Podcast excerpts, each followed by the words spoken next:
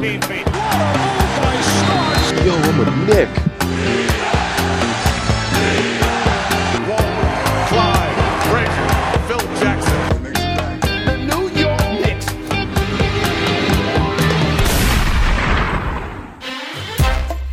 Bonjour et bienvenue dans ce nouveau podcast du Knicks Book.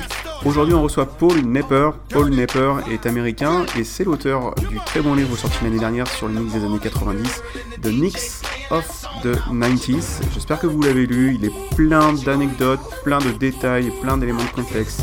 Il a fait une longue investigation pour, euh, avant d'écrire ce, ce, livre. Il y a plein d'histoires intéressantes. Euh, on retrouve tout de suite Paul Nepper sur le Knicks Book. Et rappelez-vous, les Knicks, c'est bien plus que du basket.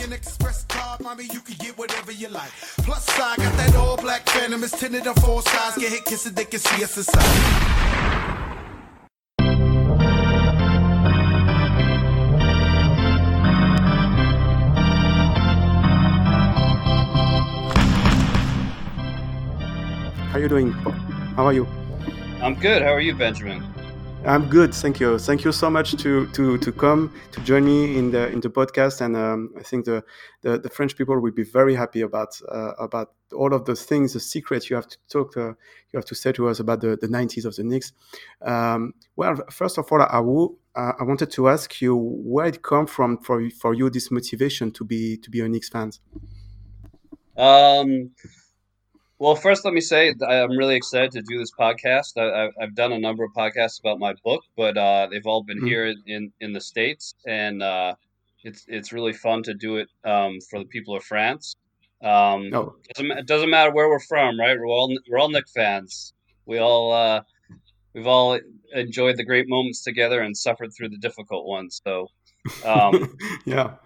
but on on to your question. Uh, I yeah, I grew up a Knick fan, so I grew up in in New York. Um, it was a, I was about 45 minutes from you know a suburb of, of New York City, so I grew up about 45 minutes from Madison Square Garden, mm-hmm. and mm-hmm. uh, and my father used to take me to to games as a kid, maybe a couple games a year, and um, and I loved basketball, always loved basketball as a kid, and I, and I fell in love with. Uh, the Knicks teams of really in the mid to late 1980s, I became a big fan. Um, became a huge Patrick Ewing fan. I loved guys like Charles Oakley and Mark Jackson when they were young, and uh, kind of continued on till today. I'm still a, a big Knick fan. And so, of course, the 1990s were such a great time period for the Knicks. Um, they didn't quite get that championship, but they made it to the finals twice and they mm. were, you know, close a number of other times. And so I love those teams so much, and I thought it would make a great subject for a book. Wow.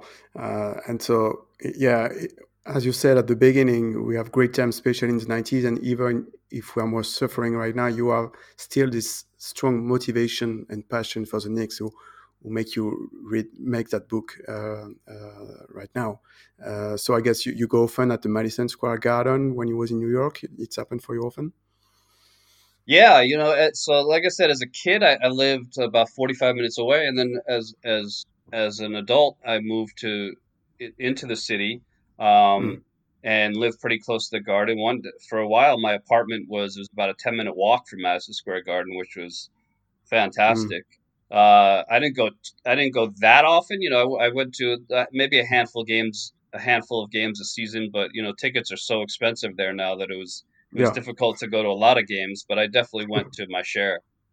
Yeah, yeah, things may arrive. I think there, James Dolan make a huge improvement, much uh, increase a lot the, the, the, price of the ticket, if I remember remember well. Uh, do you have a special memory about one games you saw in the garden, or really, or an action, something special? Um, I think my favorite game that I went to, I have a couple. I, I was there the night that they they retired Patrick Ewing's jersey. Oh, uh, they hung wow. his jersey in the rafters, and that was really a special night because you know he was so important to that to that team for so long. So it was exciting to to be able to celebrate with everyone, and there were so many uh, great people in attendance. Um, mm. Michael Jordan was there. I think Larry Bird Michael was Jordan there. Was there. True. A lot of yeah. you know a lot of a lot of historical players. Um, so that was up there. Um, another great moment I had at the Garden, one of my favorite nights, went back to 1992, and it was the Knicks were playing the Bulls in the playoffs, and the Bulls were heavy favorites. They had won the championship the year before, and and they were expected to crush the Knicks, but the Knicks actually took them to seven games in the playoffs. And I was at game six of that Knicks Bulls series, and the Knicks came back in the fourth quarter, won that game. And I just remember the Madison Square Garden was so loud. Uh, it was mm-hmm. just, you know, and as a kid, it was such a, it was such an exciting time and just an exciting moment to, to be around all these other Knick fans and everybody be so excited and yelling and screaming. And so that game sticks out to me too. Wow, that's uh, I, I, think most of the people who are listening this podcast right now, I'm very jealous about you uh, because you was you was at the Garden at this moment. It was incredibly prime uh, for Michael Jordan and of course the Bulls and and the Knicks during this period in playoff. It was something very special, and, and we will talk about more uh, about this. But w- what a great memory, I guess, and and and what sound it should be inside the Garden. Uh, I, guess when you you are an since ever, but when you go to to uh, writing a book, uh, I think this is something uh, different. I think you have to take a lot of new information, develop a special motivation to do that. C- could you talk to us a bit more about uh, how was how how was this process for you? Yeah, it, it's as as you kind of said, it's it's a long process. Um, uh, tiring process at times, and uh, I'd never written a book before, so I kind of had to figure it out a little bit as I went along.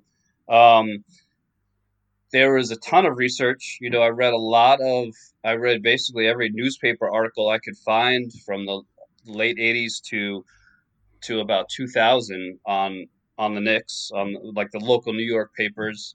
Um, lots of other articles, Sports Illustrated magazines. Hmm. Um, I read a, a number of books from that time period. Um, you know, because I, I read there were there were a few books written about. Uh, there was a book written about that P- Pat Riley wrote. Um, there was a book written about the 1999 mm. Knicks, but then there are also books, you know, as you touched on, the the, the Bulls and Knicks had were had a rivalry, and there are a lot of books that were written about the Bulls at that time. So I read about the Bulls. I read Reggie Miller was a rival of the Knicks, and he wrote a book. So I read mm. his book. So a lot of books. Listened to a lot of podcasts that they'd been on, and then of course uh, I interviewed close to hundred people, um, people, guys who played for those teams, coaches, management, uh, ball boys, um, guys from other teams that played against wow. those Knick teams, and as you said, it is a lot of information, a lot of information. So a lot of the challenges was just organizational, you know, trying to um, put all that information, uh, organize it in ways that I could know where everything is. And then to put it in a book is hmm. challenging because it's a lot, it's just a lot of different sources and a lot of different pieces of information. And then to, so to put that all together in a way that works and makes it easy to read is, was a, a challenge.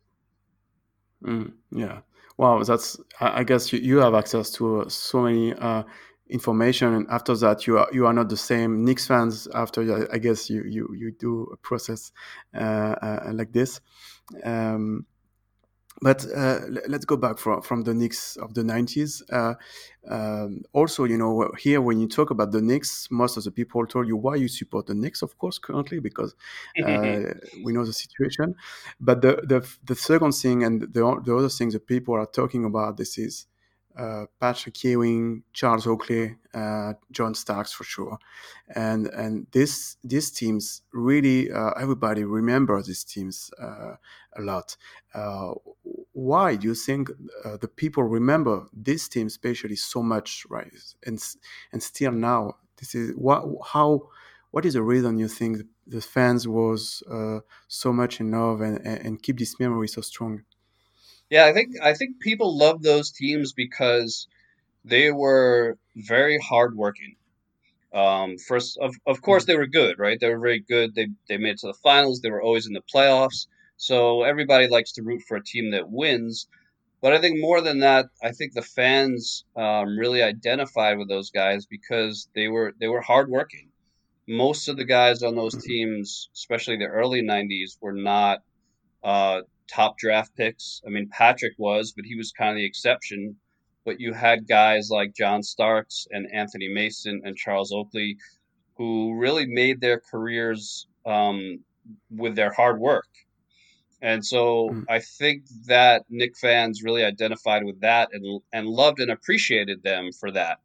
And um, and I think the reason Knicks fans still love them so much, I think I think a lot of Knick fans love them even more now than they did then, uh, because the last twenty years or so have been so bad, right? And so it's mm. it's you know it, there's a nostalgia where I think a lot of people more and more are looking back is, at those days as those were the good old days. Those were the days when uh, mm. they were fun to watch and they were competitive. And so I, I think almost the longer we go with bad Knicks basketball, the more we appreciate the days when they were good. Mm. And and and it's it's so interesting because uh, a lot of people, for example, some people heard player like Willis Reed or Frazier, Dave DeBusschere, but they just hear them. They are not able to to to recognize them if if they see pictures of them or these kind of things. But for Patrick Ewing, Charles Oakley, they, they, they knew it immediately. They recognized them um, immediately. Um, when we talk about the Knicks of the 90s and Patrick Ewing, Starks, Oakley, are, there is one word to come back very often. This is nasty. Mm-hmm. Uh, something people really like also. Uh, where this nasty side come from? About what do you think about that? Yeah, you're right. Uh, that is a great word. Um, I think uh, I think a lot of those guys were nasty because of the way they got to the league. Um, you know, Patrick was different. Patrick was the first pick in the draft, but uh, Patrick was an immigrant he grew he came to the United States from Jamaica and he was very poor and uh, mm. and so he I think he worked he had to work really hard he took up basketball at a later age you know he was already about 12 or 13 when he started playing he had to work very hard to become the great player that he was um, and so there was kind of a nastiness that came from that I think some of the other guys you know I mentioned Starks and Mason and and uh, Oakley went to a Division two school, which is a lower tier college. Um, he, you know, and Starks and Mason were guys who weren't even drafted in the league. So I think a lot of those hmm. guys they had a nastiness because they really wanted to prove that they belong there. Um, mm. And I think that nastiness was encouraged by Pat Riley, who of course was their mm. coach. Pat Riley had great success as the coach of the Lakers in the 1980s. He won four championships, and ultimately he got off. He got his Lakers teams were knocked off by the Detroit Pistons, who were known as the Bad Boys. Mm. They were kind of the first mm. nasty team, and Riley mm.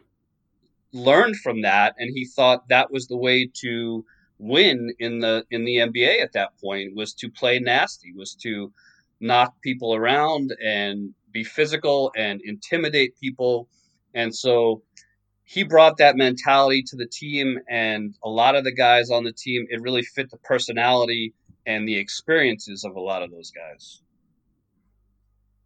Yeah, that's I can see uh, in your books a fantastic uh, description about how Pat Riley created these cultures of of uh, of, of, this guy, uh, what you are describing, and I was thinking why? Because before he was successful with the Lakers, but the Lakers it was a Showtime. This was Los Angeles, and, and I, I was I was wondering where it come from this nasty side and where i learned this. And and for you, it it come from the Pistons uh, because you're right. It, in the 90, in the eighties, the Pistons beat the Celtics, the Bulls, the Lakers beat everybody. So for you, it's come it's come from there. Yeah, yeah, absolutely. And I think also, I think there's a couple other things. I think I think Pat Riley was he was a great coach and he coached the players that he had. Right in, in Los Angeles, he had Magic Johnson. He had the greatest point guard who's ever lived, and who was able to play at a very fast pace, up and down. He had guys like James Worthy and Kareem Abdul-Jabbar. In New York, he had different personnel. It was it was more big guys, uh, you know, physical guys, and so in addition to the fact that the Pistons were so successful for, with it, I think he looked at his roster in New York and said, "Yeah, these I can't play like I did in Los Angeles. These are different type of players. I have to play to the strengths mm. of these guys." And I would add one more mm. thing, and that was, you know, the objective was to beat the Bulls. The Bulls were the team to beat, and they had Michael Jordan and they had Scottie Pippen, mm. and the Knicks weren't going to beat them with athleticism, right? Jordan and Pippen were the better athletes. So the Knicks had to mm. the Knicks had to try and beat them another way, and the way to do that was to be very physical with them. I think that was another reason that Riley went with that physical style of play. Yeah, like the Pistons did with to beat the Bulls. Exactly, exactly. Um, mm. and in in this uh, in this mood, let's say of be nasty, be strong, um, we have the franchise player was Patrick Ewing at this time, but Patrick was not you know a nasty guy at the origin, but he arrived to uh, to to to have a leadership. Um, and, and guys looks to follow his leadership. Sometimes we heard something about Charles Oakley, these kind of things. What do you think about um, the leadership of Patrick Ewing? Do you think the people he was really the leader also in the locker room? I think it, I think they did it together. I think he and Oakley very much did it together. They were they were both captains of the team and I think they shared that role, and they it worked well because they went about it different ways. So Patrick, um, Patrick led by example. Patrick was the first guy to practice every day and the last guy to leave. He was the best player on the team, but he worked harder than everybody. And when your best player works that hard, the other guys follow. And so I think he very much mm-hmm. led that way by example. But Patrick wasn't, Patrick was kind of shy and quiet. He wasn't the kind of guy who was going to get in a teammate's face and demand that they do better or yell at them for not playing hard enough on defense or things like that. That was more Oakley style. Oakley was more mm-hmm. outgoing, more outspoken. He felt more comfortable, uh, you know, challenging his teammates that way. And so I, I think it worked. I think they kind of worked together in that way, and they each had their own strengths as leaders. They were both leaders, but they were different types of leaders. Mm. Mm. And we talk about the beginning of the 90s, and of course, the Knicks already have a fantastic team. Uh, they make some change in the 1992 season, I, I, I think. Um, uh, who, who, created the team who go later on in the final. But during this time, they have to, to fight with the Bulls. And do you think they don't arrive to beat the Bulls just because Michael Jordan, or do you think that there might be another reason that they don't arrive to, to beat them? Yeah, I, that Jordan guy was pretty good. yeah, it was. I. I think it was mostly Jordan, and I think um, you know, they had some other good players. Uh, Jordan didn't do it alone. You could never do it alone. Um, Scottie hmm. Pippen was a fantastic player, um, and I think he was kind of the perfect guy to play with Jordan. Uh, and I, I, think I think he made a difference too. I think as great as Jordan was, Jordan is the Jordan's the biggest reason, right? He is uh, possibly the greatest player that's ever lived. Um, and hmm. so he's yeah, he was the biggest reason. Um, I think Pippen was a big reason too um, because you know if you had taken Pippen and put him on the Knicks instead of the Bulls, I think the Knicks probably do beat them. Um, mm. He hmm. was that good. The other thing I would say is Patrick Patrick Ewing never had a Scottie Pippen type player. Um, you know, John Starks was a very good player. Mm. Oakley was very good. Uh, later in Patrick's career, he had other very good players, but he never, nobody Patrick ever played with is in the Hall of Fame. And we look mm-hmm. at, you know, Jordan had Pippen as a Hall of Fame player. Um, we look at all the teams that win. You know, I mean, True. LeBron LeBron didn't win in Cleveland when he didn't have another superstar yeah. with him. Then he went to Miami and he Dwyane Wade and, and Chris Bosh, who will be mm-hmm. Hall of Famers. He went back to Cleveland and he won with Kyrie Irving, who will probably be a Hall of Famer. He went to LA and mm-hmm. played with Anthony Davis, who will be a Hall of Famer. Patrick never mm. played with another guy uh, as good as as he never played with a guy like a Scottie Pippen or a Dwyane Wade or a, mm, you know an true. Anthony Davis mm. type guy. So I think that's mm. that's a lot of the reason too. He, Jordan was the best player, but um, but he had that other guy with him too. Mm, true.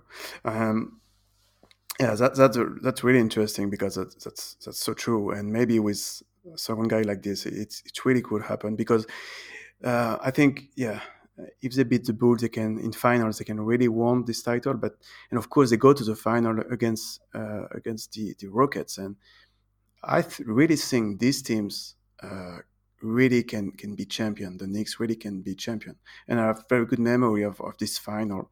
Uh, you know the the, um, the, the games, the rivality with Patrick Ewing and Hakeem Olajuwon was fantastic during the, those finals. Uh, here, what do you think? What miss in, in this in this series for the Knicks to, to win? Maybe is maybe the same reason, but um, the, the the Rockets have a lot of young player there. Also, you think it's more the Rockets was just too good, or there was a program already inside the Knicks team, or it was um, this player play together since too long times? What do you think about that? Yeah, I think um, I, that series could have gone either way. You know, those teams were really closely matched. It went to seven games. Um, if you remember at the end of game six, uh, John Starks attempted a three point shot at the buzzer, and mm. Hakeem Olajuwon made just an incredible play to block it and get his fingers on that. And Starks was having a great game that night. He had, I think he had 14 points in the fourth quarter that night. He was shooting really well. If Olajuwon didn't get his fingertips on that shot, the Knicks might have won the series. So it was very close. Those teams were very similar. Uh, you know, they were both obviously built around their star center, Ewing and Olajuwon. Um, neither team had a great second player. We are just talking about great second players. The next year, Olajuwon had Clyde Drexler on the team with him mm. when they won again. But that year, mm. you know, he had some very good players, Sam Cassell and and Robert Horry and Otis Thorpe and Vernon Maxwell. Mm. But he didn't have a great player. And uh, those teams they were very evenly matched. You know, one shot here and there could have changed that series. Um, I would say the same thing. You know, if the Knicks had a consistent second scorer, you know, a guy who could come in and score twenty points every night, uh, that would have made mm. the hmm. difference. Um, you know, Starks mm. was great in four or five games of those series. Um, but he hmm. shot two of 18 in game seven, and he shot three of 18 in game one. He just wasn't, you know, I think Starks, in a, a perfect world, I think maybe Starks would have been the sixth man, and you would have had a guy mm. on that team who was a more consistent shooter. Um, because there were there were there were shots, right? Because a lot of times the Rockets would double team Patrick Ewing. All teams would double team Patrick Ewing, and Patrick would pass the ball out. And the Knicks didn't have a shooting guard or a small forward, anybody on the wing who could who you knew was going to knock down that open shot. A few years later, they mm. got that in like a, guy like Allan Houston, who would you know was mm. a much better shooter than say Starks. Um, so I think mm. that was the difference. You know that that that's something that could have put the Knicks over the top and, and won the championship. Mm. This team was really the team also, uh, of course, of, of Pat Riley. Uh, at this moment, when Riley arrived, do you think he really can control and he, he have 100% control of the, on the team? Or you think he, because regarding the personality of Pat Riley, you imagine that he's a boss and nobody can tell him, hey, play like this, play like this, play like this. What do you think about this period uh, for Pat Riley? Do you think, how was his relationship with the front office? Yeah, initially he had a very good relationship with the front office. Dave Checketts was the president of the team. He brought Riley in, and the, they had been friends beforehand. Um, Ernie Grunfeld was the general manager, and he and Riley got along well. Uh, I, as far as coaching, they they let him do what what he wanted to do. Um, they let him coach the way he wanted to coach. He he had so much respect from his time in in Los Angeles. You know, when you're a coach and You've won four championships. Uh, you, just when you walk in the door on the first day, the guys are going to respect you because you know what it takes to, to win it all.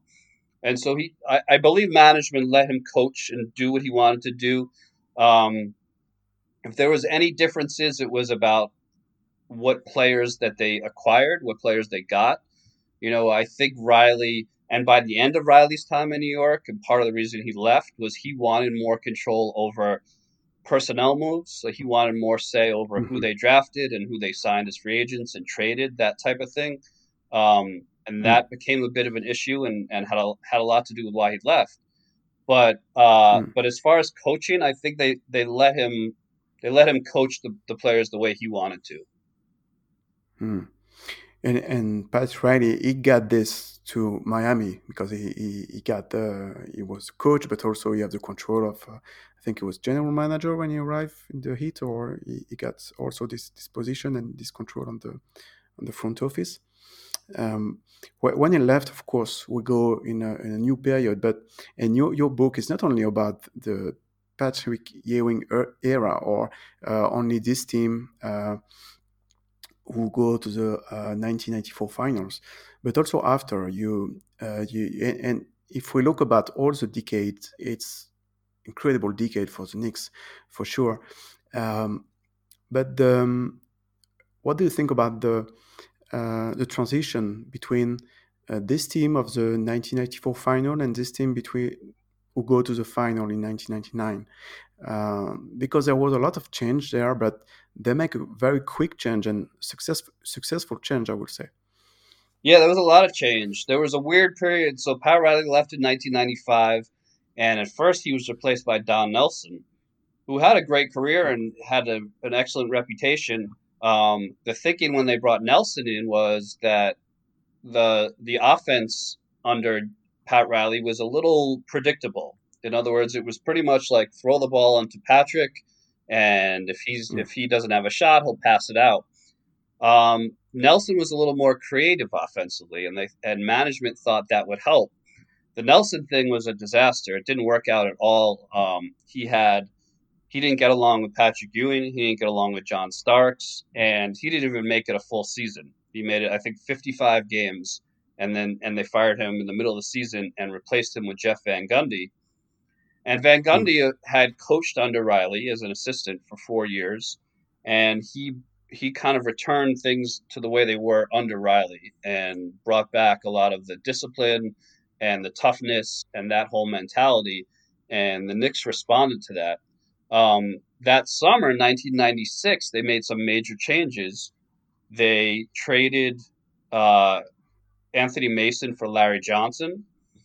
And a day later, they signed Allan Houston and Chris Childs as free agents. And that was mm. th- that was a big offseason for them because it enabled them to kind of reshape the team very quickly, as you said, you know, without having to rebuild or go through the draft or they they very very quickly got three new starters, um, and hmm. that and that made them made them contenders, kept them as contenders. And then, of course, between 98, 1998 and 1999, they made two more major moves, both big trades. They traded Charles Oakley for Marcus Camby, and they also traded for Latrell Sprewell. And Latrell Sprewell was very controversial because a year before he, yeah. he choked his coach, um, yeah. which was a huge deal. And and because of that, they, they didn't have to give up a, a great deal to get him. And uh, and that year, the next season after they got Camby and Sprewell, they went to the finals in 1999. So I think management, you know, Dave Checketts and Ernie Grunfeld did a very good job in 96 and then again in 98, 99 of – of re, reshaping the team, bringing in new mm. talent um, without, you know, in a in a pretty quick t- uh, over a pretty quick time period. Yeah, and I um, I, I make um, uh, a story about Ernie Grunfeld, and the thing is he he completely reshaped this team, but of course it was. Um, uh, there was a discussion about that uh, because he have to to you know to trade the legend some legend like Charles Oakley, John Starks, and uh, and he get fired. I think after the trade, the Oakley trade, something like that. And the incredible story is he was fired for this, and he watched uh, from his living room uh, this team go to the final. You know, and and I think it was maybe also part of that time that uh, the Dolan family take, was more and more powerful in the organization. But but this story is incredible. That this guy, everybody said he, he made a a bad job. And finally, this team go to the final, and and, and they fire him. They fire him. I think one or two months before uh, they go to to uh, to the finals. But we can see, and and this team, they said that. Um, uh, you know, there is this record that they finish eighth in the season, they go to the final. But um, some guys like Larry Johnson said, of course, we we we lost a lot of games during the season, but we was a brand new team. But at the end of the season, we we start to play very well and start to win a lot of games. And so for him, it, it means that uh, it was not a full surprise for him because they really play well at the end of, of this 99 season. Yeah, that that team had a lot of talent. It it, was, it was a very weird season because if you remember that there was a lockout that year, and yeah. the the season almost got canceled.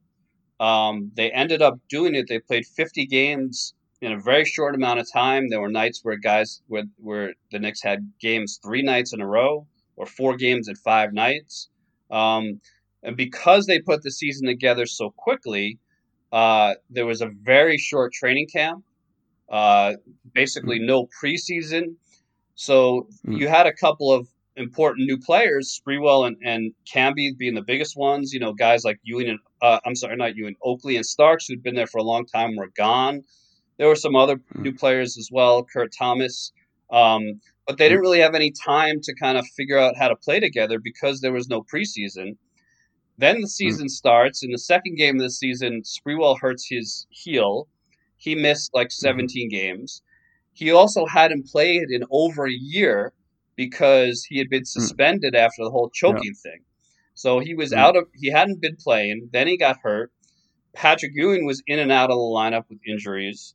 Um, so it it took them a long time to come together. And as you said, Ernie Grunfeld, the team was 21 and 21 everybody had mm. high expectations for them because there was a lot of talented players.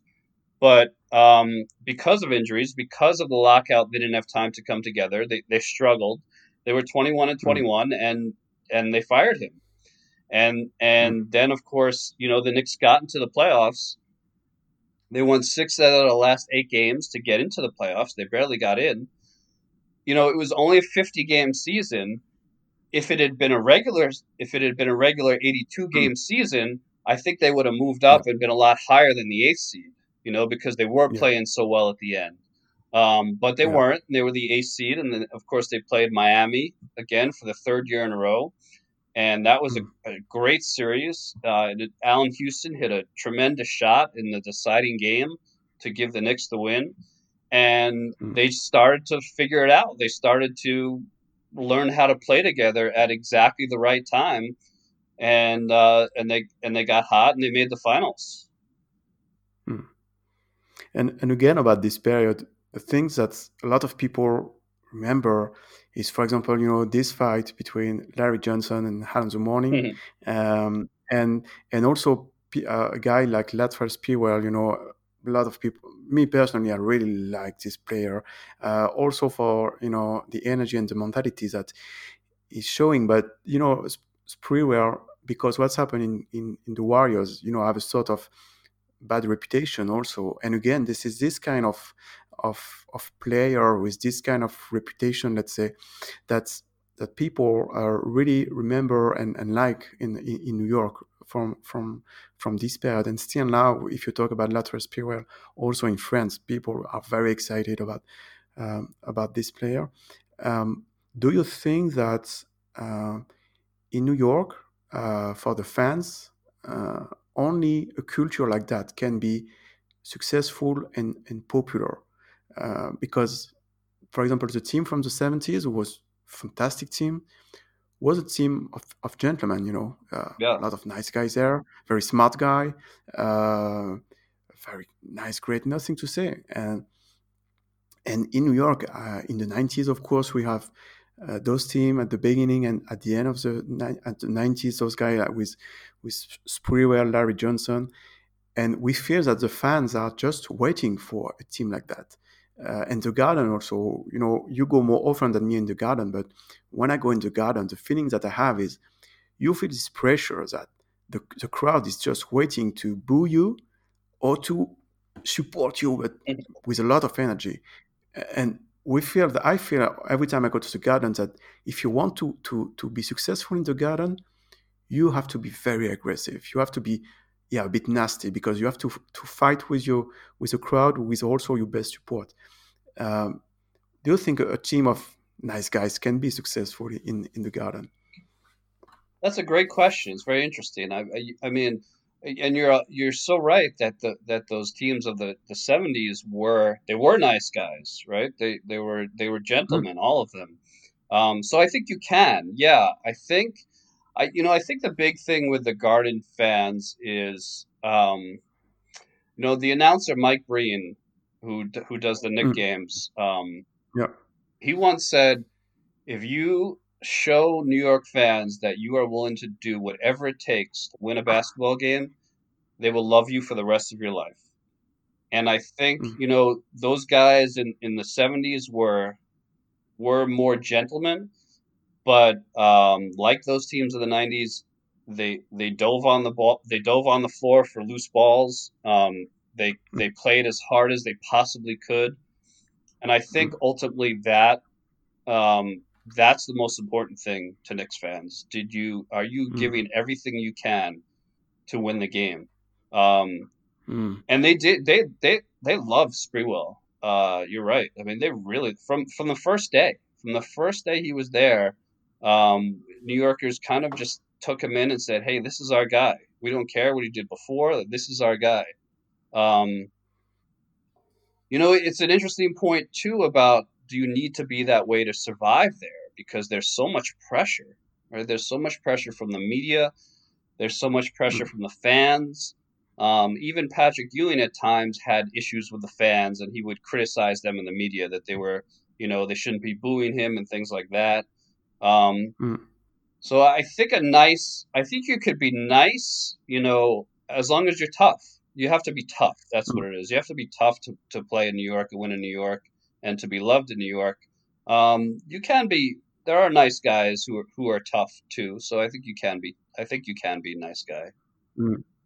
Yeah, if we look currently, for example, one guy I really like and really like in France it's it's Frank Ntilikina. Yeah. And of course, some, some people said you have to improve those things, those things, but people appreciate him a lot. Uh, I think Knicks fans like him a lot regarding what I can uh, what I can observe. And Frank is definitively a nice guy. You know, uh, I met him personally a few times, and and uh, so so I think yes, that's possible. But I think the garden, yeah, the, what you said about if you give everything you have, the garden sees that, and that's what the garden is, is waiting for. Uh, that made me re- remind about uh, Richie Guerin, you know, uh, who was a bit a guy like this, and and the the Knicks fans still like, and he, he was some, some someone like, like that. Yeah, um, it's interesting you brought up Frank. I sorry to interrupt you, but I um, I just saw a quote the other day from Tony Parker, uh, another mm-hmm. Frenchman, of course, and um, he uh, I, he just wrote a he wrote a book that just came out I think a few weeks ago. I haven't read it, but I'd like to check it out. But um, he said uh, he was asked about the fact that he wasn't. I guess in the book he talks about not being a high draft pick. And he said he's mm. he's glad he wasn't picked that high.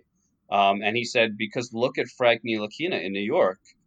He said he felt a hmm. lot of the problem, kind of the some of the problem with Frank is that because he was a pretty high pick, the expectations were so high. People expected so mm. much from him. They thought he was going to step in right away and be the starting point guard. Whereas Tony was kind of saying, you know, because he was picked, I don't know, twenty something, they didn't nobody expected him to be an all star. Nobody expected him to come in and be mm. the starting point guard right away. Um, so mm. I, I, thought that was pretty interesting. Mm. Yeah, true, and uh, yeah, it, it, it really makes sense, especially for Frank, uh, and especially the, the, the, style of game he have, and also the situation where where where where he is. Um, but I think, yeah, I think he, he still play hard, and especially in defense, and uh, he's a fantastic player in defense for me. And I think the, the, the garden sees that too because the, the people in the garden know very well basketball and, and they can see uh, that kind of, of, of, quality for, for a player. Um, So yeah, your book is from the 90s, but you see, we, we already start to talk about the, the current situation. yeah. of, the, of the of the Knicks. But I, I really think that the Garden still uh, expect to have some some some great defensive teams. That's what start to do what want to do the, the current front office at the uh, at at the Knicks. Uh, but regarding the 90s, for you, is there one guys in all of this decade you can say was the most important person of the 90s? If we are, if you have to mention one person, who will be? Who will be? It's Patrick Ewing. It's Patrick Ewing. I mean, you know, Riley was Riley was very important because he he came in and, and really changed the culture and made them winners. But Patrick, excuse me, Patrick was the star player, and and he was there for the entire '90s. Right, uh, Pat Riley left in 1995. Patrick Ewing was the only player who was there for the entire '90s, um, and uh, and was you know the most important player on the team for right up till maybe the very end of that period. So I, I would say he would have to be the guy. Yeah, and I remember now one day I heard Michael Jordan said, "Patrick Ewing, this is New York," you know, and I think this is a bit uh, this is a bit something like that. Uh, when you see Patrick Ewing, you see New York, you see you you just see the garden, and he, he is so iconic. I think for about the about the nineties. Yeah, it was very um, weird. That's why it's so weird if you see pictures now of him wearing uh, an Orlando Magic jersey or a Seattle SuperSonics jersey. It seemed it, it it just seems so out of place, so wrong. and you know it's very fun because we are we are right now when we record this podcast in December, and this week I just uh, share with my community uh, a story I made about Scott Layden, and I say just remember that this guy was uh, close to our new coach Tom Thibodeau in the Wolves, and just just today we heard that he get fired from Minnesota because he trade Patrick and it, it mm-hmm. made a lot of strange trade and a lot of bad trade and ah Scott Layden. That's anyway, right. But and Thibodeau Thibodeau was with the Knicks at that time too. He was an assistant coach on those teams. And he know New York then. He knows the garden and, and he know yeah, he, he already know the, the Knicks and he know how what to do to let's say to win we hope in, in the garden indeed yeah yeah yeah you have, you have this experience um, paul do you have some new project right now what what the Knicks fans i'm really curious about that's a bit of personal questions for me but what the Knicks fans can do after reading a book about the 90s. what are the, what are, what are your project now? um, I, am thinking about a few different things. You know, I'm I'm not sure. I, I, wish I had a better answer. I'm not sure what the next what the next project is. I you know a lot of people told me I should write about that they call the James Dolan years and uh, all the stuff that's gone on the past 20 years. And I said, mm-hmm. you know, first of all, I, I, that would be pretty depressing. I think I'd get pretty sad writing a book about the last 20 years. Um, and uh, I don't, there, I don't know. You know, there's some there's some good stories in there. Some lot of a lot of crazy stuff that went on. Um, but I, I don't know that people really want to read about those years because it's just you know it's it's it, they've been sad for Knick fans. So yeah. Um, yeah. I'm I'm not sure. I to be honest, I, am not sure what what the, what my next project will be. I'll let you know, my friend. Um, but uh, yeah, because I imagine if you make a book about this period and you go to make some interview of people, uh, your question would be how sad it is to work with James Dolan, something like that. yeah, exactly. Can, be boring.